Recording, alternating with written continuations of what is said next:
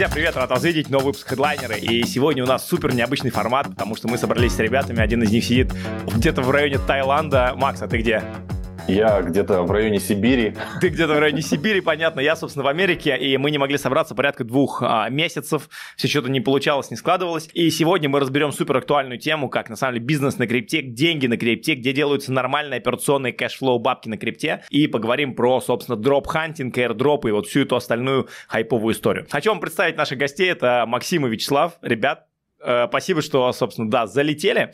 И э, давайте прям сразу сходу, где бабки в крипте сейчас? Можно я начну? А, Давай. Бабки в крипте, бабки в крипте были всегда и будут на самом деле. Так. И тут э, нужно, как ты к этому относишься, если у тебя traction длинный, по не неделя, две, а три-пять лет, деньги всегда. Ты, когда рынок ушатался, ты DCA in, покупаешь, накапливаешь активы, покупаешь биток, эфир, другие монеты. Когда он на, на, на пампе, all-time high, новые вершины, ты делаешь DCA out, потихонечку продаешь, и у тебя всегда все отлично, у тебя всегда есть кэш, у тебя всегда есть стейблкоины, ну и куча разных нарративных штук, которые появляются, такие как airdrop, там аирдропы, шиткоины различные. Ну, в общем, направлений очень много на самом деле, в которые сейчас э, супер прибыльные и актуальны. Слушай, а давай вот сейчас прям сразу сходу топ-3 направления, где есть сейчас прям деньги в крипте, вот условно можно залететь и начать что-то зарабатывать. Или таких нету вот в моменте сейчас? Смотри, ну если вот просто топ-3, вот пришел человек, ничего не знает вообще о криптовалютах, такой, вот сосед, вот зашел к нам сейчас в студию, такой, о, пацаны, вы там что-то про крипту базарите, а дайте, можно я запишу сейчас и быстро побегу, да? Вот что можно такому человеку прямо сегодня, в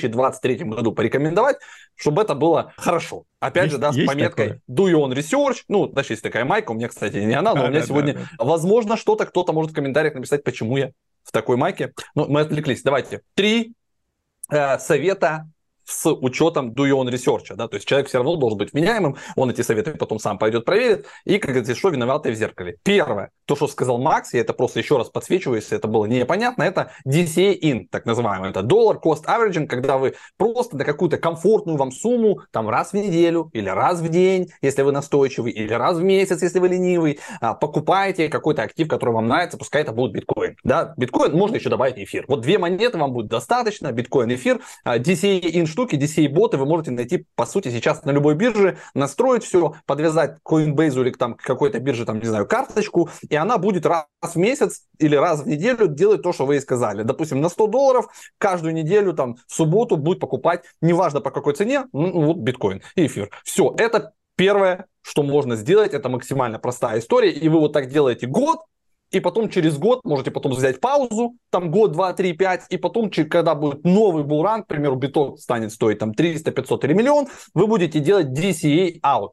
То есть также потом по кусочкам на какую-то сумму продавать. То есть, допустим, на 1000 долларов будете продавать, продавать в течение года, и у вас получится, соответственно, а, какой-то большой доход. Это первое. Второе. Это вы смотрите да, на текущие нарративы. Из текущих нарративов в 2023 году можно ну, смело прям подчеркнуть большой жирной такой да, чертой красной. Это airdrop hunting. Можно это делать как угодно, там руками, мы потом в это углубимся, да, можно самому сидеть. Но однозначно нужно делать действия. И Максим сегодня убедился, он потом эту историю отдельно расскажет, что люди максимально ленивые, и то, что мы сейчас, вот этот как наш продукт, да, один и сделаем, он реально как бы в тему, он точно в кассу, потому что люди, ну, тотально ленивые, да. Третье, наверное, что можно делать, и что мы продолжаем делать, это вот более сложная такая штука, поэтому она последняя, третья, это совсем для настойчивых, это попытаться разобраться с криптодепозитами, так называемыми, я просто простым языком максимально говорю, да, это предоставление ликвидности а, в разные протоколы. Это то, что Иванов рассказывал, да, то есть, ну, как бы ты как бы начинаешь, а, ликвидить ты там пулы туда-сюда, это сложно. Есть по-другому, это, грубо говоря, как вы идете в Сбербанк и кладете свой депозит, это примерно такая же история, только вы берете депозит в крипте и кладете не в Сбербанк, а в протоколы, которые существуют, их постоянно много, и они по-разному используют уже вашу ликвидность. Вот, вот три таких самых быстрых варианта. Слушай, вообще четко на самом деле. И теперь у меня такой вопрос, чтобы нам создать прям контекст на сегодня на весь разговор. Вот ты сейчас, знаешь, так убедительно все разложил, так, один, два, три. Парни, а почему вас вообще стоит слушать э, на тему крипты вот сейчас актуально в 23 году? Ну, помимо того, что вы ведете YouTube-канал уже много лет, у вас там по 200 тысяч подписчиков, огромное количество продуктов, успешный бизнес. Вот я тебя встретил в лифте, собственно, Слав или там Макс, не знаю, почему тебя стоит послушать на тему крипты? Очень просто. Самое главное, мы все наши средства мы сами инвестируем, раз. Второе, а, мы не привлекаем там извне, там, мы не собираем у хомяков деньги, их не размещаем. И третье, со Славой на двоих, ну вот чтобы не соврать точную цифру не скажу, но это больше двух миллионов долларов мы потеряли на разных наших инвестициях. То есть мы не потеряли, мы заработали этот опыт своими деньгами и своими потерями. Понятное дело, что мы заработали там в десятки раз больше, но вот именно вот эта дотошность и бесценный вот этот опыт, что мы идем, проверяем, добавляем ликвидность, ой, там сгорело, ой, потеряли, ой, обезьяну украли за полмиллиона долларов, ой, у Славы хакнули кошелек на 300 тысяч долларов. То есть мы через это все проходим, сделали выводы, и вот, ну, за последние там уже на 2-3 года таких там более серьезных факапов нет. Я просто общаюсь вот с людьми с разными. Вот приходит ко, ко мне товарищ, друг, говорит, Макс, вот ты там, я помню тебя, ты там в школе, вот мы вместе начинали, а сейчас ты такой молодец, а я там вроде не молодец, а ты там в крипте, ну там легкие деньги. Я говорю, легких денег нет. Это все наработки, вот этот опыт, часы, нервы, а, потеря денег, и все. Если человек хочет разобраться в крипте и начать зарабатывать, я всем говорю, и это сто процентов. Здесь нет быстрых денег, ребята. Забудьте слово крипта и быстрые деньги. Для того, чтобы начать зарабатывать достаточно неплохо, вам надо 100 часов наработки минимум. 100 часов наработки, где вы не отвлекаетесь, что-то изучаете и так далее. После этого вы уже такой боевой хомяк, но любой человек, который уже занимается криптой 2-3 года, у него более глубокие знания, и он знает, как перераспределить ваши деньги себе в кошелек. Это нужно понимать. Потому что крипта, как и любой фондовый рынок, это перераспределение денег от одного человека к другому. Просто если трейдинг это более понятно, ты открыл позицию в лонг, кто-то открыл позицию в шорт, куда пошел рынок, кто-то заработал. В DeFi немножко по-другому. Это делается там через пулы ликвидности, рак-пулы, создатели пулов точно знают, где ликвидность, как ее забрать так, чтобы это не заметили сделать. Мы это все рассказываем аудитории, показываем даже вот эти технические части. Именно по этой причине нас нужно слушать. И мы трушные в том плане, не то, что мы такие нежные, пушистые, мы еще те гопники, давайте, ну, честно мы будем. Ну, мы какие такие, какие мы есть. Но мы говорим по-честному. То есть, если это скамуха, мы говорим, ребята, это скамуха. Если это нормальная история, там, пулы ликвидности и так далее, мы говорим, ребята, это серьезная история и так далее. Ну, вот, наверное, это наши самые главные такие плюсы. Почему? Ну, у меня еще есть пару поинтов. Знаешь, сам себя не похвалишь, никто не похвалит. Мы вот еще в 2018 году, знаешь, когда стало модно там писать эти все книжки, мы написали книжку, вот первая книга номер один о криптовалюте. Оказывается, потом вот мы недавно статистику поднимали, выяснили 400 тысяч плюс проданных копий, мы сейчас делаем вторую версию рерайт. Прикинь, 400 тысяч. Это он в онлайне? Типа, это онлайн, плюс Озон, плюс Wildberries, вот все вместе с прослушиванием. Мы сразу сделали английскую версию, русскую версию, аудиоверсию, через Редро загрузили ее везде, и, и потом на этой почве мы поняли, мы написали сейчас еще две новых книги, и плюс делаем рерайт вот этой. То есть у нас сейчас получается, и участвуем в выставке, теперь там еще какая-то будет московская выставка, мы все везде подались, мы поняли, что книга – это офигенный маркетинговый канал, который постепенно, да, она бабок не приносит, ну то есть там с каждой книги мы получаем 100 рублей, но как канал маркетинговый, это просто офигенная штука, поэтому если вы можете, и вот кто-то нас смотрит из бизнесменов, из там туда-сюда, пишите книги. Если у вас нет времени, надиктуйте туда-сюда, наймите редактора, он все это оформит, у вас появится книга. Второе, да, это мы там успели побывать советниками в Министерстве цифровой трансформации, мы поработали с Binance, то есть супер крупным проектом, то есть если вы полистаете там наш канал, тогда, то есть мы работаем э, для B2B, ну в целом, да, то есть как, как бы кажется, что мы работаем э, на B2C для пользователя конечного, который смотрит нас на YouTube, но на самом деле финансовая модель как раз у нас B2B, и за счет того, что мы общаемся с вот этими ребятами, которые заказывают у нас рекламу, а это от Tier 1 бирж, там, OKX, Binance, там, не знаю, э, мы только, по-моему, с Coinbase не работали, там, BitGet, то есть все, вот, кто работают с Месси, да, там, покупают стадионы. Кроме этого, да, мы еще там стараемся делать сайт-контент, так называемый, да, то есть вот книги, это, можно сказать, сайт-контент, и у нас еще есть аудиосериалы, у нас есть анимационные сериалы, связанные, да, с, э, там, скриптой так или иначе. И вот мы еще уже обросли, знаешь, такой штукой, там, и NFT-индексы там мы разные делали, да, и вот сейчас вот этот там проект по, по, по дропам, он появился из-за того, что у нас большая насмотренность, то есть, прикинь, мы 6 э, плюс лет не вылазим из этой темы. Мы раньше эфиры вели каждый день. То есть, если просуммировать эфиры, вот у нас два канала, есть основной YouTube канал, прикинь, по часу каждый день с понедельника по пятницу, мы выходили вообще, блин, без перерывов, без болезней, без, без вот всяких штук. Сейчас мы немножко сократили, но у нас выходят теперь не прямые эфиры, а у нас еще выходят переводы, у нас выходят иногда какие-то отдельные там штуки, там, да, там какие-то рекламные интеграции и так далее. То есть, если просуммировать за 5 лет количество видео, у нас получается иногда что либо день в день в году, прикинь, просуммировать количество дней в году, и у нас получается там, допустим, будет там 3000 дней, и у нас будет 3000 видео за 5 лет. То есть каждый день выходит видео. А теперь мы еще и добавили вертикального контента. Я видел, кстати, ТикТок, да, у вас ТикТок там растет уже что-то 1,7 миллион просмотров. Я, знаешь, не могу не прокомментировать тему с книгой. Ребят, кто помнит, что в этом видео не будет рекламы моей книги, потому что она и так отлично продается. Напишите обязательно в комментариях, кто помнит этот мем. И сейчас Слава, кстати, объяснил, почему это работает. Слушай, а вот что такое все-таки а, про блокчейн сегодня? Потому что там с точки зрения бэкграунда, то есть, ну окей, убедительно я там, ну, верю, окей, точно стоит парней послушать, круто. И контент делаете, все рассказываете и так далее. А вот что такое вы сегодня? Вы медиакомпания? Короче, вот что вы? Про блокчейн это теперь целый комбайн, на самом деле. Просто машина по генерацию cash flow, капусты и всего остального. Криптовый. У нас много направлений, естественно.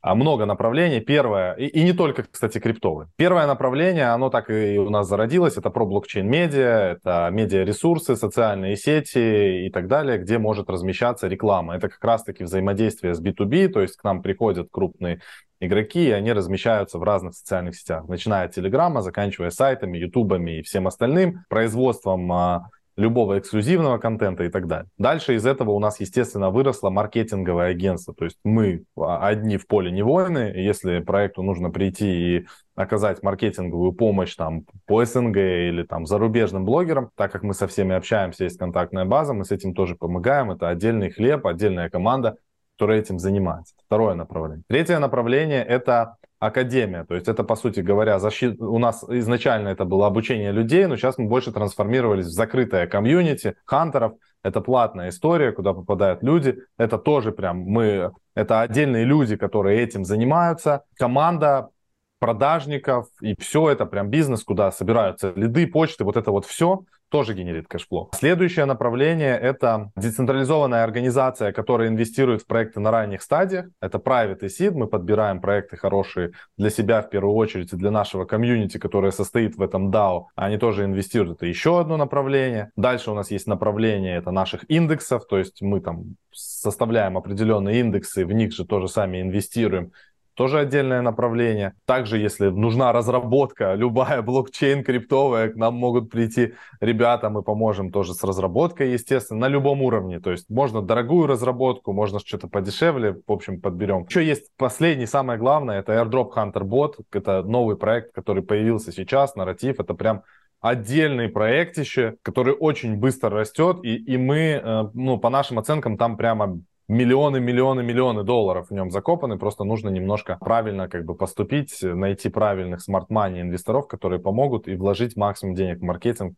чтобы эта машина поехала. Поэтому направлений очень много. Раньше были мы со Славой вдвоем, вот я и Слава, мы там занимались, что-то ввели эфиры, сами же продавали, сами писали посты. Сейчас это уже невозможно команда наша насчитывает точно больше там 30 человек, я уже даже не могу сказать, сколько точно работает, кто-то на аутсорсе, на фрилансе, вот постоянно такое, но это прям такой не холдинг, но уже что-то ощутимое. Ну, из последнего еще там вот мы добавили это креативное, плюс, знаешь, креативное агентство отдельно выделили, плюс продюсерское. Мы там сейчас написали несколько, у, нас на сайте даже можно их найти, э, типа полностью проработанные проекты, сразу готовые типа под э, продакшн, под инвестиции, под все. Это, ну, чтобы показать, что вот как, как, как мы можем работать. То есть иногда бывает, ребята приходят, хотят там токен запустить, еще что-то, и у них там э, страдает идея, там, знаешь, страдает математика, еще. И вот мы полностью сейчас собрали несколько проектов от там идеи, там математики, упаковки, то есть там проработано вообще все. Вот у нас там есть э, на сайте, можно потом поклацать.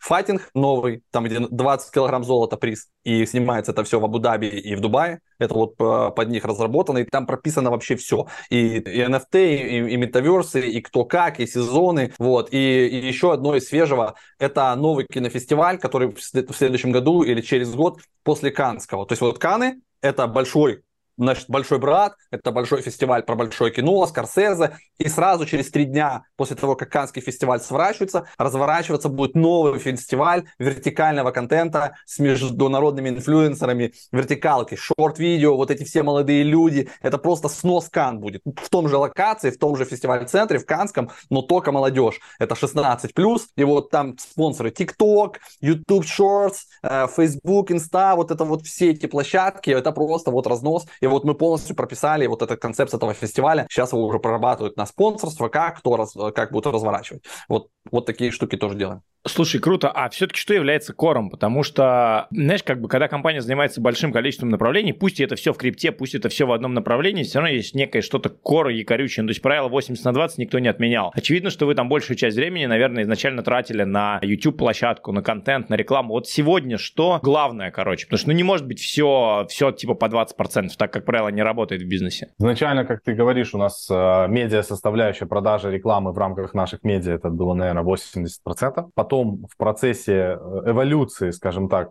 мы, мы тоже хотим выходить немножко из операционки, мы поняли, что ну, постоянно пилить контент это не работает. Потом у нас был этап, когда у нас академия, обучение людей и контент, это было 50 на 50, но при том, что и направление рекламы выросло, и направление академии выросло. То есть мы не просели в одном, в целом мы выросли просто в деньгах 50 на 50. Сейчас наши проекты это процентов 50 денег несут, именно, ну, скажем так, стартапы, а все остальное это вот реклама и академия вот по 25%. Ну, где-то в таком ну, соотношении. Порядок, понятно. Я, я не, не беру там дополнительные супер а, проекты, про которые говорит Слава, это эксклюзивные вещи, под которые, как правило, ищутся инвестиции, они производятся, это большие как бы деньги и, и все остальное, но мы говорим вот про такой cash flow, ну, который, cash flow, который постоянный, идет. да, идет. Ну, я рассказал из ряда консалтинга, знаешь, то есть у нас когда обращаются, и вот это там, о, а посоветуй, а расскажи, а туда-сюда, это так часто, что мы уже просто поняли, что нам надо выделить отдельную строчку, знаешь, отдельный пункт. Очень, вот сейчас вот эта модная история, наставники наставников там за наставника, это, это, вот, это, мы говорим, мы, мы назвали это консалтинг. Просто вот вам интересно, окей, мы готовы вас консультировать, называйте это как хотите. Час пожалуйста, 5000 долларов в час. Хотите, чтобы мы вас консультировали год, умножайте количество часов, умножайте это все вместе, суммируйте,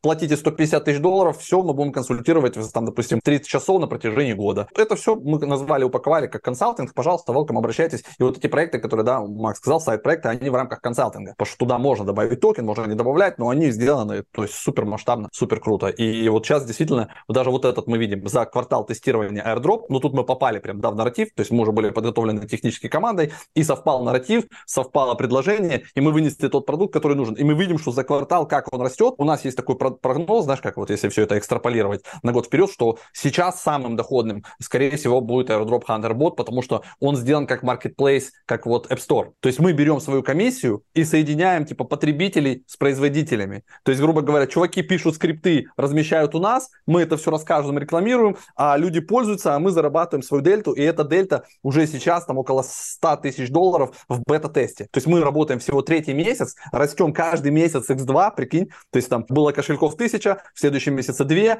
в следующем месяце уже там 4, и, все, и транзакции также растут, и доход также растет. Было там 25, 50, 100, и мы видим, что ну это, то есть скоро он, он через год будет нести просто кэша миллион-полтора в месяц чистого. Ну, то есть, и главное, что вам, в принципе, пофигу, что происходит с этим рынком, вы сделали сервис-услугу, как бы все, и комиссию свою да, берете. Да, да, Вообще да. идеально просто. Вопрос про вас. У вас, короче, двое, на самом деле, как Криптусов, как, условно, там, в свое время и Стива Джобса, понимаешь, с Возником и так далее. Когда шутка ходит, что основатели многих компаний всегда двое, как ситхов, понимаешь, типа учитель и ученик. А как так получилось? Вы изначально, как бы, вы как у вас изначально договоренность, что вы просто партнеры, потому что, вот, знаешь, многие идут в одного и, типа, жалуются, что никак оно не, не получается, а вот, я не могу никому довериться, не прочее. А вот такие союзы, как у вас, они, как правило, очень круто выстреливают. У меня тоже такой партнер, соответственно, на YouTube есть. Как вот у вас между собой там договоренность, как оно устроено? Можно можно, я расскажу? Я уже давал там интервью на этот счет, и всех, всем интересно, как мы со Славой так долго взаимодействуем. Во-первых, мы со Славой очень давно друг друга знаем. Уже. Ну, относительно давно. Понятно, что не с пеленок, но уже, наверное, добрых лет 10, там, может быть, больше знаем. Когда мы не занимались э, тем, чем мы занимаемся сейчас, мы постоянно, ну, как-то взаимодействовали друг с другом. Так получилось, что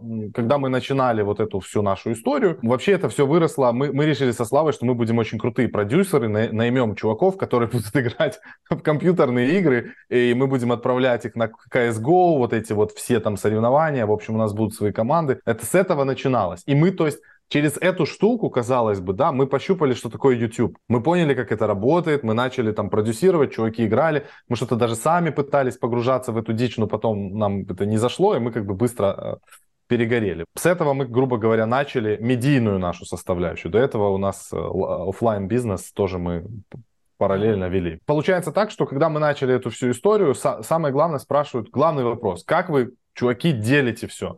И как вот кто больше работает, знаешь, как у партнеров, я вот больше работаю, ты больше работаешь, эти терки. У нас такого нет, потому что мы договорились с самого начала, э, что мы работаем как бы 50-50. Вот все направления, которые возрождаются из там про блокчейн-медиа, это 50 на 50. У нас и э, котлета 50 на 50, и проблемы 50 на 50. Нету такого, что я виноват или виноват Слава или еще кто-то. Виновата компания, и мы несем эти, грубо говоря, расходы на двоих. Сейчас мы вообще хотим стать выше всего этого, то есть мы хотим перестать быть э, производителями, чего бы то ни было, мы хотим быть больше как э, фаундеры. И здесь уже не имеет значения, кто что делает, потому что я сам прекрасно знаю. Бывает вот, я бывает что-то устану, ну вот, знаешь, нет настроения. Вот ну, неделю ты такой вялый ходишь, и ты, Слава подхватил, ну, там, разрыв пошел, там, взрывать, там, крошить прямо, вот подхватывает. А бывает, ну, Слава там с семьей поедет на, на, на вялике где-то, знаешь, я ворвался, и бам, сделал результат. И вот, ну, вот это, наверное, самое главное. Ну, и мы со Славой чуть больше, чем партнеры. Мы с ним уже ну, практически родственники, я не знаю, я, я крестный двух его детей, поэтому, э, ну, тут, тут как бы сложно сказать, как бы партнеры мы, друзья. Это, знаешь, это как вот супруга, я считаю. Отношения с партнером это, это отношения, над которыми тоже надо работать. И у нас мы не всегда с ним говорим о работе, мы много обсуждаем просто каких-то вещей, ну и в целом так двигаемся, нам очень комфортно и приятно. Ну, мне, во всяком случае, мой Слава сидит, думает, да, он, это ему комфортно. Завали хлебало свое. А, а давай, давай, Слава. Ты несешь. Да, давай Слава про это попозже спросит. Слав, у тебя 10 тысяч долларов сейчас есть, что ты с ними сделаешь? Задача вот дальше. Слушай, я, я, я ровно продолжу свою стратегию, о которой мы говорили в начале, и если ребята вдруг домотали, да, проматывали там рекламу, они могут потом вернуться туда, да, я ровно поступлю так же. Я буду продолжать делать DCA а, in, я как минимум 50% этой суммы потрачу а, на вот этот, на, продол- на продолжение покупать биткоин, эфир, там, допустим, и сейчас еще из новых нарративов мы добавили. То есть, если поговорить о портфеле, можно уже сюда, да, эту рубрику портфель привинтить, то мы добавили еще в портфель а, Arbitrum из нового, Aptos, да, ну, там кто-то может себе там оптимизм добавить. Нам кажется, что Aptos Arbitrum, в принципе, достаточно вот из, из новой вот этой концепции. И вот мы по DCA-IN покупаем сейчас биток, эфир, Aptos, Arbitrum. У кого не было потому что у нас много полигона уже, да, то есть у нас полигон уже в портфеле есть, это матик, и у нас у, уже есть Polkadot, DOT. То есть по, по факту как бы у нас, ну, грубо говоря, из шести основных активов состоит, и еще что-то там есть. То есть я просто продолжу DCA-in как минимум на половину этой суммы. Да? Дальше. А, так уж как мы, да, нарратив аирдропов поддержим, естественно, и мы в них всегда участвовали, у нас вот есть еще, мы об этом не говорили, но если посмотреть, знаешь, это все, YouTube чем хорош? На YouTube записана вся твоя история. И если ты не удаляешь а, свой, как говорится, а, пиздеж, то можно проследить, прав ты или балабол, или не балабол. Нас можно проверить. И об, об NFT мы приглашали Сашу Сальникова из Rarible, еще за год до того, как вообще NFT начал нормально развиваться, еще, по-моему, OpenSea толком там не работало, и Rarible тоже там так как-то выглядел по-другому. Про DeFi лето мы тоже начали говорить буквально там, а, опять же, за полгода, потому что мы анализировали портфель Coinbase Ventures, там еще разные штуки, и мы смотрели, куда они плотно инвестируют, и эти проекты как раз начали выкатывать бетки, начало что-то там работать, и мы начали тестировать тот же Uniswap, а, тот же там OpenSea был в портфеле у Coinbase, и мы об этом рассказывали, и, соответственно, у нас все связано с практикой. И мы сразу пытаемся пойти это протестировать, потому что нам же нужно пилить контент. То есть мы заложники как бы контента, а надо о чем-то рассказывать, и мы рассказываем о том, что нам интересно, и это, конечно, било по нам по, по просмотрам. То есть это что-то сложное, да, мы, мы каждый раз что-то новое раскапываем, непонятно, это выстрелит или нет, а есть чуваки стабильные. То есть, допустим, трейдинг и трейдеры – это стабильный канал, который проповедует четко свою религию. Я там за биткоин, и я больше медведь. И вот он выстроил эту религию, и к нему подсасываются люди, которые ментально такие же, как он. И он растет стабильно, потому что у него все предсказуемо и стабильно. А у нас все нестабильно было. И мы вот это все постоянно за полгода выкатывали, и люди не видели результатов, они не понимали, и все начинало стрелять через полгода, через год. Но по итогу, за счет того, что мы в этом всем пользовались, мы получили аирдропов, там, капец, от э, Uniswap. Вертолетные деньги, это просто был тогда разнос. То есть первые крепкие действительно деньги которые можно было в ликвидности продать на, на том же Uniswap, да, прям на бирже, это на каждый аккаунт они начисляли 400 токенов. Э, сразу они стоили, по-моему, 3 доллара, да, то есть за 1200 долларов, за 1500 можно было прям сразу слить, а у нас было там обычно там по 5-6 аккаунтов мы что-то переключали, там, ну, то есть много, да, и, соответственно, там нам насыпали, ну, прикинь, там, 1004 там этих штук, это сразу можно было продать, пойти за 12 тысяч долларов. Это, это, ну, для многих вообще разрыв шаблона. Потом мы пользовались такими штуками типа Tornado Cash. Это вот миксеры всякие, да, тоже там мы проверяли, как это работает. Те вообще дали 50 тысяч долларов нам. Просто вот один проект на один аккаунт 50 тысяч долларов. То есть мы там что-то проворачивали там, да. И, и вот, вот таких вещей потом со, про NFT. Мы, мы те самые чуваки, которые были новости по везде, по, по, там, по всей РФ, туда-сюда. Есть такой человек, Салават Федай, который на кончике карандаша вытачивает разные штучки. Прикинь, вот карандаш, его кончик, он под микроскопом вырезает там что угодно. И это настолько известный чел, у него там, по-моему, 20 миллионов в ТикТоке, несколько миллионов в Инстаграме. Вот в арт-искусстве он очень известный. У него контракты с HBO, с Disney, все промоушен-компании, короче, он вытачивал, он ездил эти выставки, его знают там по всему миру. И мы у него в декабре какого-то 20 года, по-моему, заказали карандаш на кончике, он вы, вы, выточил логотип биткоина. И мы сразу такую концепцию ему предложили, я в письме ему написал, давай мы из этого сделаем NFT, ты будешь автором, и мы это продадим, упакуем, все классно. Он не, не знал, что такое NFT, не захотел в это. Он говорит, просто мне заплатите и все. Мы у него купили этот карандаш, сделали из него потом с ребятами там NFT-шку и продали за 50 тысяч долларов этот карандаш. То есть, ну, мы понял, мы сами делаем какие-то кейсы, сами глубоко погружаемся, и поэтому как бы из вот этого вопроса, да, который твой начался в 10 тысяч долларов, кажется, что не очевидно. Да, то есть возьмите 5 тысяч, делайте DCA, то, что мы сказали, еще там какую-то часть, 2-3 тысячи, там 20-30% выделите на airdropы, тестируйте протоколы, то, что сейчас на нарративе, пользуйтесь, делайте руками или ищите другие сервисы, да, и еще часть можно оставить просто как стейблкоины, поменять и ничего не делать, просто чтобы у вас был небольшой баланс, вдруг появляется какой-то новый Dogecoin, или Илон Маск запустит какую-то монету, очень что-то может быть спонтанное, и у вас всегда под рукой должно быть еще хотя бы там 15-20 процентов депозитов в прям в ликвидном стейблкоине. Все, вот я бы вот так разделил на сегодня. Ты знаешь, во время твоеего ответа я себе записал 5 вопросов, которые я тебе хочу задать, но они все теряют контекст, помимо того, как ты дальше идешь. Ситуативная история. Слышали, что Маск переименовал зачем-то Твиттер в X? Что думаете? Можете Конечно. маленький коммент дать, что это такое? Это что-то меняет или ничего не меняет? Просто брендинг поменялся? У него же все называется с X, SpaceX. Э, все, просто группа компаний.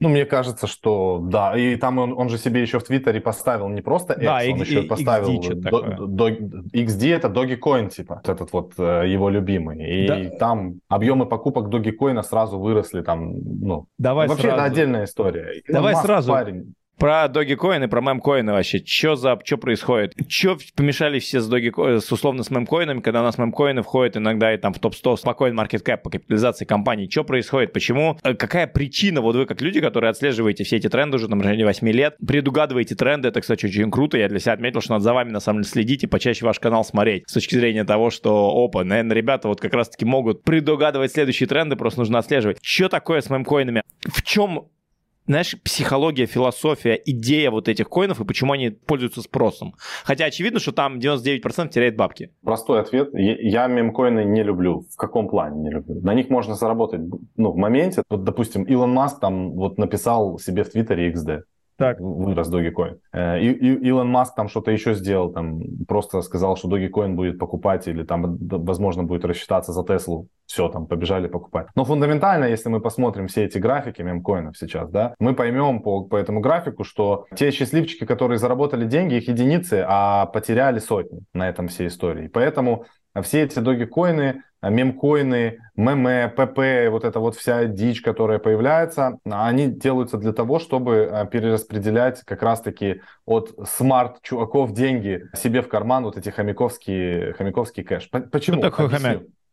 Хомяк – это человек, который пришел в крипту без опыта. Пришел банально там быстрые иксы да, заработать, он еще не, не совсем понимает, как это все работает, как работают пулы ликвидности, как могут там перераспределяться деньги и как его могут отбрить. И он этого даже не поймет. Он, он поймет это потом, когда начнет отзывать ликвидность, что там денег уже нет на самом деле. А, так вот, э, это все делается для того, чтобы перераспределять деньги на таком ажиотаже, на хайпе, на, на веселом выкачивать из вот таких вот неопытных ребят э, денежки и все все. Ну, в целом, в большинстве своем. И вообще то, что делает Илон Маск, он, конечно, крутой мужик очень, респект ему, но типа дамп-памп схемы вот этих шиткоинов, мемкоинов, это не очень здоровская штука на самом деле, потому что за ним же следят и не все такие чуваки прошаренные, как а, мы со Славой или там наша комьюнити там хантеров. За ним же следят люди, которые вообще не понимают, что такое крипта. И они покупают на хаях этот Dogecoin, потом от, отбревают 10 иксов взад и не понимают, что произошло. Это не, неправильный подход, он должен какой-то дисклеймер как бы быть. В целом, я думаю, что ему насрать, если честно. Ну, конечно. Поэтому, да, поэтому вот так вот. Но в целом мемкоины это опасная штука, если вы хотите играться мемкоинами, это должен быть 1% от вашего депозита, играйтесь на здоровье, по приколу, это иногда бывает весело. У нас был кейс, я могу рассказать, очень кейс денежный, действительно крутой. Был такой проект, Safe Pluto назывался. Он появился на радарах, и вот мы взяли там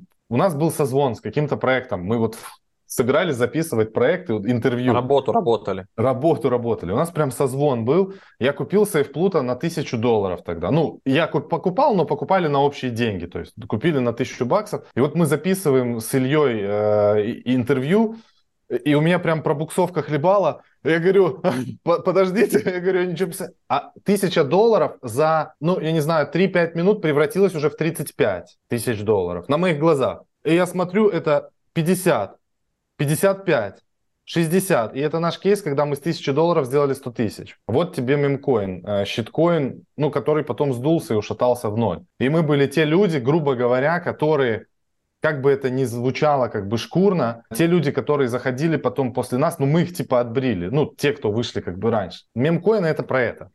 Поэтому если вы Можно хотите теперь действительно... Вывод сюда, да? Это, да. Знаешь, есть этимолог, этимология, сейчас немножко профессора. Есть, знаешь, этимология слова, то есть если вот есть вот именно мем, то есть что такое мем, то есть э, мем, это, грубо говоря, это Reddit, это Twitter, это вот эти все фочан, комьюнити, да, и там залетает какая-то штука, которая максимально быстро, вирально распространяется. Но мем вам не может нанести финансовый ущерб. У мем коина это по сути соединена, то есть этимология мемкоина, да, она максимально приближена к мему, то есть это какая-то штука, которая вирально очень быстро распространяется, но в себе она как вирус несет еще побочный эффект в виде того, что тот конечный потребитель, который вовремя не успеет среагировать, а вот он поддался общей массе, он тоже кликнул, он зафорсил, он поделился, он, он в эйфории, как бы, да, то есть все совпоставляет с мему, только в конце может прилететь ему немножко пиздеца в виде того, что он не успеет а, продать. И потом он будет как бы с грустным хлебалом, но кто-то при этом стартовая, а, инициаторы мема, да, то есть вот те, кто запускают этот мем, они эту ракету пускают, и они как бы бенефициары всего происходящего. То есть Илон Маск, грубо говоря, он может быть как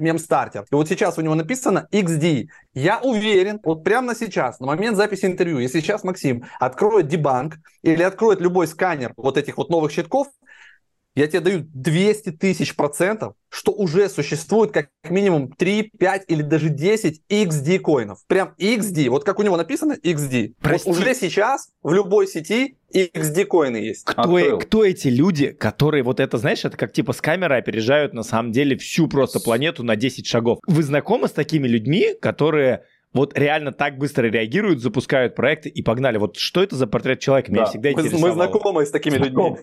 Да? Мы знакомы. Они же приходят в том числе, когда они делают посевы, рекламу, они к нам приходят, и они в том числе там, ну, и зарабатывали. И мы видели, как, мы видели, как на наших глазах чуваки пришли к нам, и только на нашем комьюнити за день или за два полтора миллиона долларов заработали. Это вот когда был хайп, когда запускали копии коллекции, NFT-коллекции. То есть были криптопанки, а, допустим, потом криптопанков запускают на полигоне, на, на, БС, на БСК, еще где-то. И вот эта команда, она тиражировала, она просто штамповала вот эти вот копии проектов. Они сделали движок, и потом на базе одного движка у них был даже сайт одинаковый. То есть они просто меняли концепцию, меняли ту-ту-ту-ту, и вот так вот раз в три дня выпускали коллекцию, короче. И просто крошили там миллионы. И, и контракт выпустить, сейчас куча сервиса, ты берешь базовый код, меняешь только XD, меняешь количество каких-то монет, выбираешь сеть, деплой, и с твоей командой ты можешь штамповать э, их тоннами. Вот. Так я что хочу... это, это все очень легко. Прямо сейчас добавить, я, как говорится, мы вату не катаем, мы сразу в процессе смотрим. Я зашел, посмотрел на DexTools,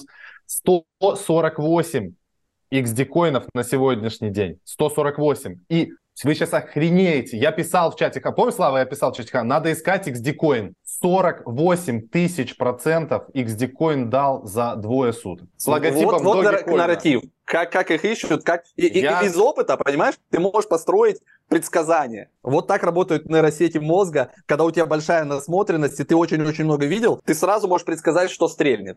Ну вот давай, вот смотри, 48 тысяч иксов дал какой-то там XD-coin с логотипом лого, ло, Dogecoin ов. Ну, скорее всего, это типа... тысяч процентов, наверное. Да, 48 тысяч процентов. 48 тысяч процентов. Да, ну, 40, да, там дофига, 480 иксов. Каким mindset ом нужно обладать? То есть, что, вот представляешь, что сидит команда, отслеживает, так, Илон Маск что-то твитнул, типа, все, э, два клика, через 5 минут контракт, и, и маркетинг поехал? Да. То есть, эта команда, да. это, это что, это, это сидят... Это чуваки, которые на этом зарабатывают деньги. Они постоянно штампуют эти мемкоины. Их на самом деле не так много, этих команд. Ну, конечно, которые, то есть это mindset да, определенный. Отработанная схема, все понятно, они штампуют. У них сайты, они быстро его перекрашивают или вообще без сайта, твиттерочек, все снесли, новое записали, у них там уже какие-то подписчики есть, бум, ракета, вот новый проект, полетели, XD-Coin, Илона Маска, ну, они придумывают какую-то быстро на ходу нейросетка, им пишет предысторию этой монеты, и все, погнали. А людям без разницы, ты понимаешь? Они увидели, что Илон Маск запостил XD-Coin, они понимают, что люди начнут это искать и это покупать, и кто такой более прошаренный, я просто я был занят, а так можно было помониторить XD-коины, взять с десяток и во все закинуть по одному эфиру, понимаешь? Просто на фонарь. И да, потратить, грубо говоря, 10 эфиров, но если бы с одного эфира ты сделал 480%, ты снимаешь 480 эфиров, перекуриваешь и пошел. Лизи бабки. Я писал это в чате, вот клянусь в чате Хантер писал, говорю, пацаны, Илон Маск, я скинул эту штуку, XD, говорю, надо смотреть за коинами XD коин. Ну, естественно, меня никто не послушал, и я сам этого не сделал. Ну, это у нас называется мимо денег. Когда ты все знаешь, но ничего не делаешь. Я расскажу сегодня историю про airdrop боты. И про airdrop это вот прям кейс. Я сегодня заморочился, все подготовил, все скинул, написал, ребята, можно сделать. Ну, люди ленивые, ты понимаешь? Я не знаю, ну вот бесплатные действия. Не надо ничего платить. Просто пойди, сделай банальные действия. Залогинься, э, сделай там какие-то движения, подпишись там и так далее. И это будет потенциально, ты можешь получить airdrop на 5 тысяч долларов, на 3 тысячи долларов. И люди этого не делают. А потом они говорят, блин, ну, ну как, ну, вот все кто-то получил, а мы не получили. И я сегодня записывал три кружочка. Я говорю, ребята, акцентирую ваше внимание еще раз. Это бесплатные действия. Есть такой проект Debunk. Это не реклама сейчас, ни в коем случае, не подумайте. Это сервис, который, как Blackfolio, он показывает там, сколько у тебя крипты, на аналитику каких в каких сетях, да, аналитику и все остальное. Эти сервисы, они часто раздают, и недавно был такой сервис Arkham. И он раздал airdrop тоже ранним пользователям, кто пользовался аналог, по сути говоря, Debunk. И вот сейчас следующий нарратив Debunk – там надо просто подключить кошелек MetaMask, просто подписать, заверифицировать, что это твой кошелек, и начать подписываться на других чуваков, чтобы суммарный TVL там, кошельков у тебя был там в топ-10 тысяч входил. Это легко делается. Мы сегодня в Хантерах, у меня уже кошелек в топ-2 тысячи входит. И все, это изи бабки, которые можно как бы получать, но люди все равно не делают. Вот, Никита, скажи, что делать с такими людьми, которые не могут потратить 5 минут времени для того, чтобы потенциально заработать 3-5 тысяч Я тебе дам вопрос, да. зачем тебе, почему тебя так, так волнует, зачем тебе вот эти люди, которые... У меня есть ответ, на самом деле, почему они это делают, я не понимаю, зачем, почему тебя это волнует. Ну, то есть не делают и не делают, но подними ферму и как бы делай сам. Зачем Да мы надо? все это, мы сами делаем. Ну, ну как, ну вот у нас есть комьюнити хантеров. Смотри. Это закрытое комьюнити, ну. которое, в котором я стараюсь делиться информацией, чтобы люди получали профит от самого комьюнити. Потому что именно наш Сколько стоит доступ в комьюнити? Э, от тысячи баксов без возможности писать до пятерки. Ну хорошо, продавай еще по 500 долларов новые возможности. И фишка в том, что люди, я, знаешь, что понял, мне снова это огромный инсайт, люди не ценят вообще бесплатную инфу. Мы сколько бы с вами не делали контента на YouTube, с каким бы не были, ничего бы не рассказывали. Меня многие спрашивали, я тебе могу пример привести, по мобильным прилам спрашивают, что как сделать, как начать, как запустить. Как только я даю консультацию бесплатно, никто ничего не делает. Как только я ставлю как бы какой-то прайс, типа там полторы тысячи долларов консультации, делают вот так вот на раз, понимаешь, типа на следующий день результат. И то же самое здесь. Я думаю, что если ты хочешь это сделать, сделай вот такие возможности. Ребят, есть новая возможность, доступ к ней стоит 500 долларов. Отдельный вебинар проще. Да Проще, и... веб. Мы сейчас... Закрытая трансляция. Все. Подключайтесь. Сейчас будет закрытая трансляция. Оплачивается вход 500 баксов. Все, вот пришло 10 человек, ты им рассказал. Вот то, что ты бесплатно потратил бы время, это, это по факту так, наверное, и есть. Ты бесплатно сегодня потратил день на это. Кто разбирался сам, одним сказал, вторым, третьим, четвертым. Вот если все учесть, сколько ты на этой энергии потратил, лучше бы ты реально все это записал в виде закрытой штуки, поставил как бы это, все, потихоньку люди купили, пятерка даже прилетела, да?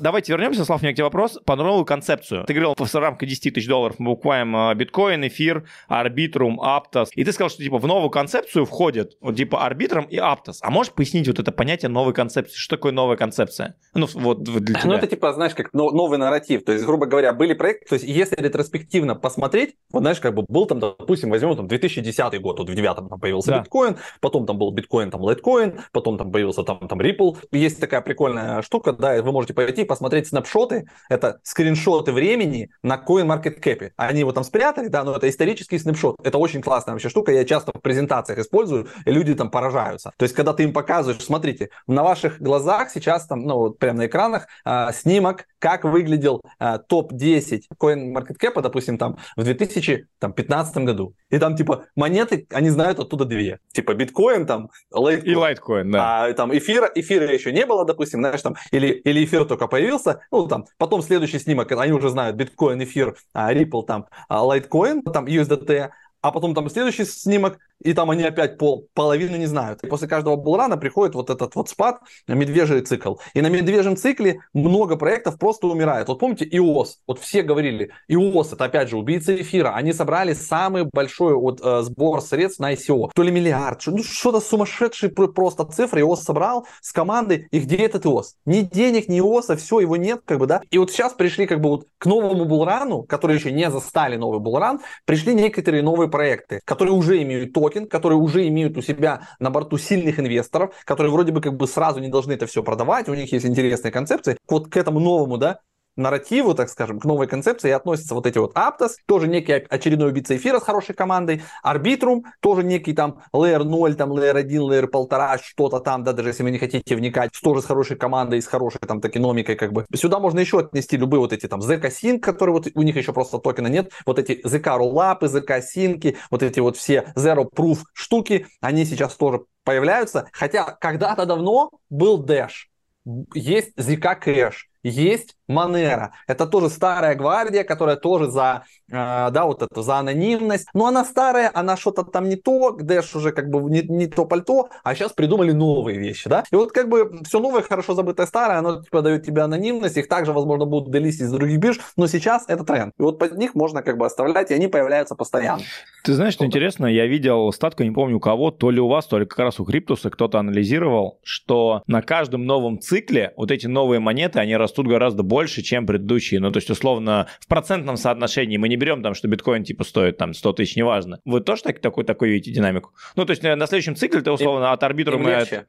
Да, то есть, получается... Ты у от... них нулевая база, знаешь? Типа, у них нулевая база. Карма хомяка называется, или как, я не знаю, знаешь, это мы сейчас придумали это слово. То есть, короче, так. когда с каждым новым циклом появляется новая монета, у которой типа нулевая база, у нее типа маленькая очень стоимость, ее там, допустим, много, да, и приходит новый, новая волна хомяков, и у них одинаковый шаблон мышления. Для них биткоин который стоит 35-40 тысяч, это что-то большое, дорогое, наверное, нет, ну что, я куплю 0-0 чего-то, и он идет вот так вот, перебирает, и доходит до чего-то как бы нового, свежего, и оно стоит типа там 0, долларов. там 0, ну, что-то там, там, или 1 доллар, там, или 3 доллара, или 15 долларов. То есть что-то недорогое, и оно везде на слуху, то есть он его видит, как бы по капе видит, и у него его нет, и они все туда начинают нырять. И эта штука, соответственно, вот это все, оно его как бы поднимает, а уже дальше удержится, он не удержится. То есть это вот как бы вот эта вот синергия э, кармы хомяка, да, вот нового проекта, чего-то нового, и вот, вот этой ментальной и просто мышл... ошибки мышления, короче. Почему сейчас появился дропхантинг? Вот мы подошли к самой интересной теме, как будто вот сейчас вот вы попали в тренд, и эта тема с airdropами, с дропхантингом, она стала супер как-то актуальна, понимаешь? Хотя, по большому счету, я так вот сейчас вас слушаю и понимаю, что это, это на самом деле было всегда, это было на самом деле даже в семнадцатом году, вот я про рассказывал, я в EOS тогда тоже что-то зарегался, какие-то штуки сделал, даже там какие-то там 5000 долларов тоже получил, достал их там через 3 года, через 5 лет достал их в 22 году. Вот что такое дропхантинг сейчас? Что это и как это появилось в разрезе того, что природа какая вообще дропхантинга, зачем он нужен? Природа очень простая. Э, люди, выполняя определенные действия там, в сети, у проекта, неважно, они получают вознаграждение в виде их токен. Токены, как правило, с ликвидностью их можно продать. Имеется Зачем это проектом?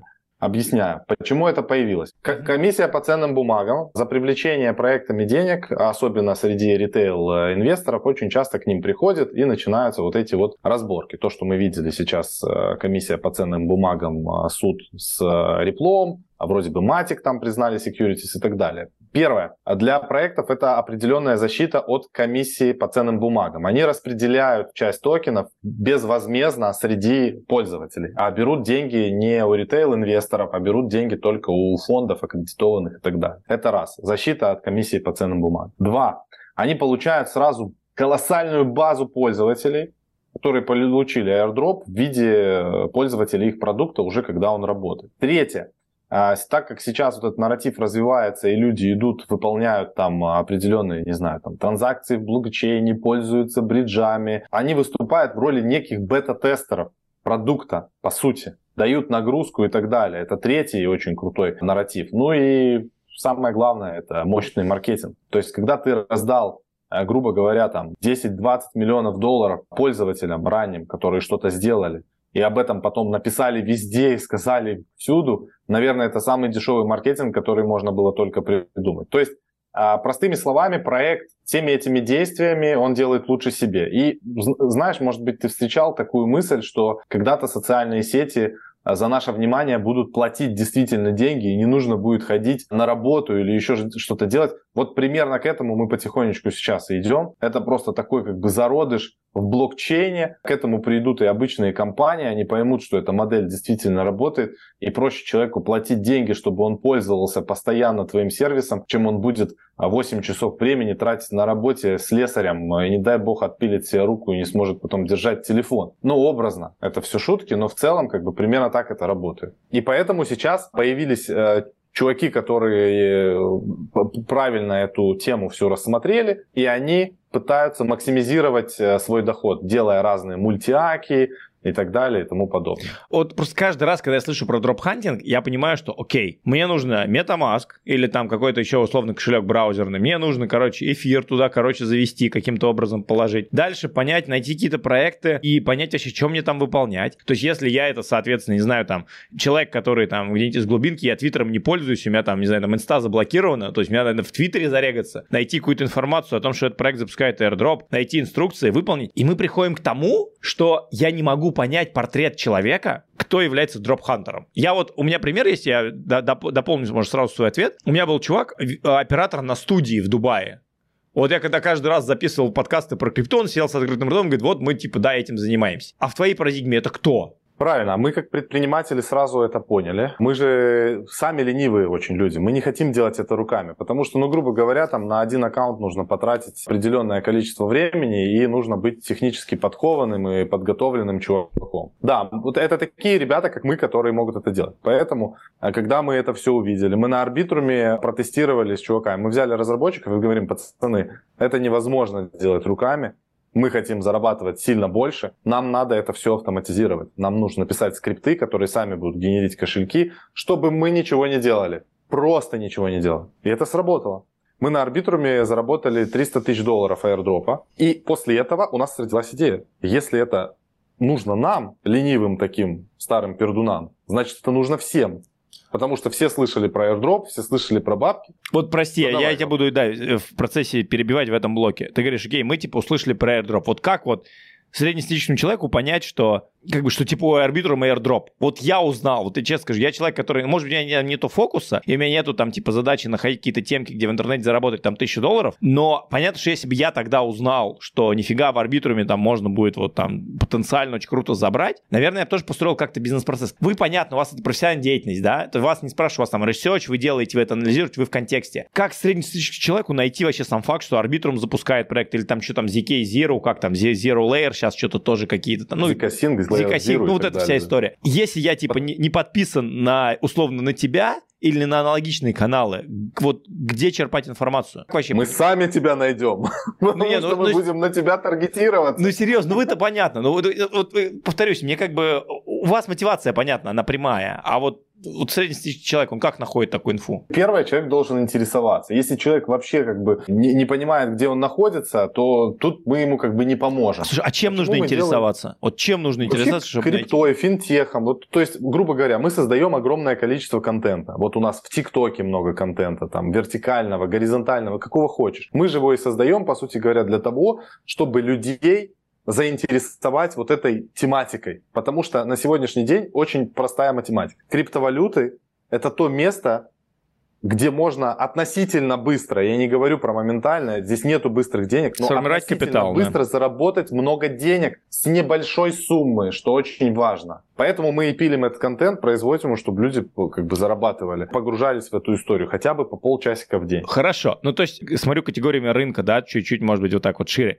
Получается, что глобально проекты как-то действуют через вот таких предпринимателей, инфлюенсеров, блогеров, как вы, как я. То есть там вот есть э, про блокчейн и есть еще там 100 аналогичных каналов, не знаю, 500 человек в Твиттере и 100 аналогичных каналов на Ютубе на разных языках, которые каким-то образом вечно следят, отслеживают новые штуки, и дальше это как бы распространяют в массы. Вот так об этом, как правило, узнают. Совершенно верно. И также выстраиваются, по сути говоря, маркетинговые бюджеты. Вот эта история B2B так и работает. А вы сами находите такие проекты или они находят вас? Не надо путать сейчас airdrop с рекламой проекта. Airdropы. Airdropы. Вы сами находите airdropы или airdropы находят вот типа вас? Нет, мы анализируем проекты, они на нас не выходят, но это следующий степ. То есть мы видим, что следующий нарратив, который появится, то есть сейчас это что-то новое. Начали раздавать airdropы, мы идем сами анализируем и выполняем определенные действия. Но уже в ближайшие там полгода-год, как раньше были вот эти лаунчпады, лаунчпулы на биржах, вот эти все, Ну, это следующий IDO? нарратив. Да, IDO. Теперь будет, если было IDO, это Initial DEX Offering, а теперь Да. будет IDO, только Initial Drop Offering. До этого То было ICO. Да, да, Drop. да, да. Был ICO, IDO, И а они- теперь будет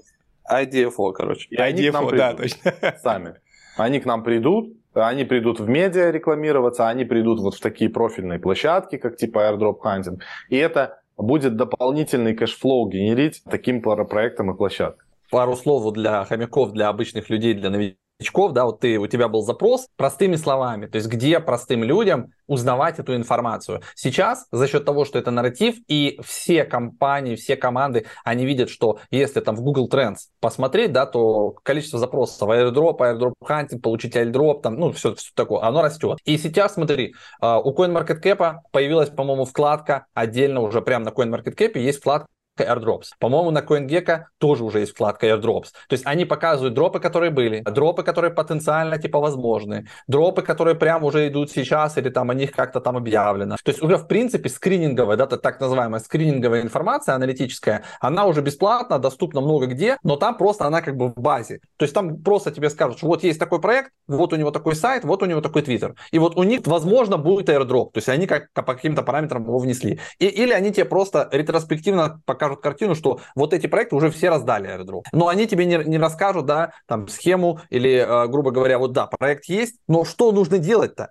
Чтобы ну, потенциально его получить. Вот это уже никто не расскажет, об этом, в принципе, проекты по которым молчат. И вот есть как раз те самые аналитики, которые строят а, логические схемы. Они вот, знаешь, как логик-схема для приложений, вот когда вы приложениями занимаетесь, да, там вот целая есть схема, как, что, куда. И вот ровно то же самое строится, вот это, чтобы построить скрипт, нужны большие вот эти ан- аналитические схемы, как, что с кем взаимодействовать, с какими дапками, с какими контрактами. Это целая большая работа командная. И специальные люди, которые вот уже тоже там а, много этим занимались, они сидят и вот это вот монотонно пилят. А в какой момент времени проект приходит вообще к airdropу, концепции airdropа? Ну, например, я такой крутой фаундер, собрал крутых там каких-то ребят, а, мы пришли к Binance Lab, нам дали, не знаю, 100 миллионов долларов условно. Мы такие сидим, что-то запилили, вышли там в какую-то бету, готовы запускаться, и мы такие, о, а давай, короче, пойдем типа airdrop. Вот в этот момент происходит, то есть когда проекту нужно как каким-то образом выходить на рынок, Так точно. Маркетинговая Хорошо. составляющая часть. то есть дальше получается, что, например, такие ребята, как вы, у кого есть там вы или там команда аналитика, вы садитесь, white paper, анализируете, не знаю, там, ну, какую-то документацию, ключевые функции, core функции этого проекта, которые ему нужно тестировать. Исходя из этого строится ценное количество гипотез, которые нужно э, выполнять в виде действий, чтобы потенциально получить airdrop, так? Они все на самом деле очень стандартные. То есть это, грубо говоря, ты когда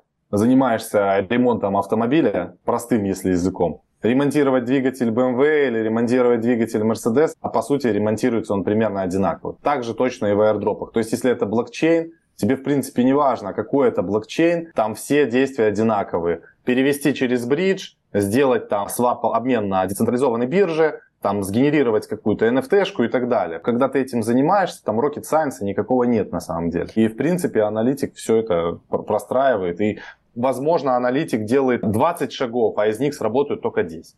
Окей, круто. Как физически выглядит дроп-хантинг? То есть, условно говоря, вот давай, я, э, неважно, нашел где-то информацию, что нужно выполнить действие 1, 2, 3, 4, 5. У меня есть кошелек, и на этом кошельке есть эфир. не знаю, вот сколько-то эфира. Что дальше? Вот я хочу потенциально претендовать на airdrop. Я выполняю эти действия, и что происходит с моими 300 баксами? Они сгорают, и я типа надеюсь, что мне на них что-то потом выплатят? Или у меня эти 300 баксов где-то в замороженном виде остаются? Вот, вот можете дать на примере какого-нибудь, может быть, прошедшего там Arbitrum а или что-то, ну вот как это работает? Я ну, правда не понимаю. Uniswap вот. сделать. Давай, например, Uniswap. Uniswap Давай, это прям будет еще проще. Вот, допустим, а, у тебя на эфире есть там 0.3, а, не знаю, там эфирки, эфирки Окей. или 0.1 эфирки. Допустим. Да. Есть такая платформа Uniswap, это децентрализованная биржа, там происходит обмен, там, грубо говоря, биткоина на, на, на доллар, на USDT. И все, и, и аналитики считают, ты где-то нашел информацию, что Uniswap может в потенциале раздать airdrop. И он, Uniswap есть в нескольких сетях, ты тоже понял, что он есть в эфире, он есть в Binance, он есть там а, в, в Orbit, например. Все. И там тебе написано, что в гайде, например, какой-то умный парень подготовил гайд, что тебе надо взять вот этот свой 0.1 эфира и поменять его на USDT в сети а, эфира, соответственно, ты сделал несколько обменов туда-обратно, часть денег ты заплатил действительно на комиссии, что-то сгорело у тебя. Потом тебе нужно взять бридж из сети эфира, перевести в сеть БСК Binance. Там то же самое сделать, поменять одно на другое несколько раз, ну, чтобы какой-то объем был 500 долларов, объем торгов. Так сделать в трех сетях, потом остаток денег ты оставляешь на своем кошельке или выводишь обратно в сеть эфира или оставляешь там в сети БСК, это не важно, это твои деньги. И то, что ты потратил, это только на вот эти вот комиссии на обмены. Ну, образно, у тебя было 0,3 эфира, я не знаю, сколько это сейчас у нас там. Тысяча долларов, тысяча, не важно. Ну, ну да. тысяча долларов была, ты там на все транзакции комиссии с 1000 долларов потратил 10%, 100 долларов. Да, ты потерял 100 долларов, но потенциально ты на этот аккаунт можешь получить средняя статистическая, уже есть как бы математика, что дропы это от 500 долларов до 5000 на аккаунт. То есть, грубо говоря, ты потратил 100 долларов чтобы, для того, чтобы потенциально заработать до 5000 долларов. Это э, хороший риск-профит, по мне так ну, нормально. И точно так же с другими блокчейнами, там примерно та же математика. Ты отправляешь часть денег там на bridge, делаешь тоже тратишь что-то на комиссии, по итогу у тебя что-то остается. Короче, в итоге на всей этой истории зарабатывает эфир, Binance и все, кто являются, кто, все, кто собирают газ. Слушай, а с какой суммы тогда вот имеет смысл вообще залетать в дропы? Ну, потому что если мы там сейчас разбирали пример, что у нас там 100 долларов уходит на комиссии, наверняка в среднем на одном проекте плюс-минус 100 долларов уходит на комиссии. Да, где-то около 100 баксов уходит. Разные есть аирдропы под разные деньги. То есть, если мы говорим вот сейчас, потенциально все ждут очень airdrop MetaMask. У MetaMask большая база, у них внутри есть встроенная децентрализованная биржа, там тоже есть определенные действия в разных сетях, можно делать, кстати, вот кто будет нас смотреть, MetaMask практически все уже знают. И можно там воспользоваться обменником вот этим вот внутри MetaMask, в разных сетях поменять деньги в надежде того, что вы получите потом airdrop токена MetaMask. Его, кстати, подтвердили, что токен MetaMask будет уже. И airdrop, вероятнее всего, будет. А бывают проекты, допустим, которые а, в сети, там, где дешевые транзакции, и там тебе не надо много тратить да, на, на, на транзы. А бывают такие проекты, вот как про Дебанк я говорил, по сути говоря, это а, сервис, который позволяет тебе отслеживать свои там кошельки, балансы. И вот конкретно в этом проекте, который сегодня я целый день потратил, там не надо ничего тратить. Просто ничего не надо. Потратить только время. И то есть Каждый под свой карман может выбрать здесь и проанализировать. Да, здесь ты ничего не потратил, потратил время, да, и получил, возможно, 300-500 долларов, а здесь ты там потратил 100 долларов, чтобы получить потенциально 5000. Ну, смотри, так. смотри, у меня тогда следующий вопрос. Это дроп-хантинг как бизнес. Потому что все да. больше и больше появляется команд, которые стараются абьюзить условно эту систему. Ну, то есть, условно, это привет, мультиаккинг, как бы огромное количество там, кошельков, прокси, вот этой фермы, вот эта вся история. Стоит ли, на ваш взгляд, вообще рассматривать дропхантинг как бизнес. Потому что одно дело, ты условно сидишь, вот какой-нибудь молодой парень, не знаю, там 18-28 лет, который типа что-то сидит, разбирается в интернете, читает, смотрит, у него есть какие-то накопления, какая-то там тысяча долларов, он тут, почел, тут, тут чуть-чуть поучаствовал в одном, тут чуть-чуть в другом, тут чуть-чуть в третьем. Подтвердится, а я правильно понимаю или нет? Если мы не говорим не как бизнес, а вот именно разовый пользователь такой.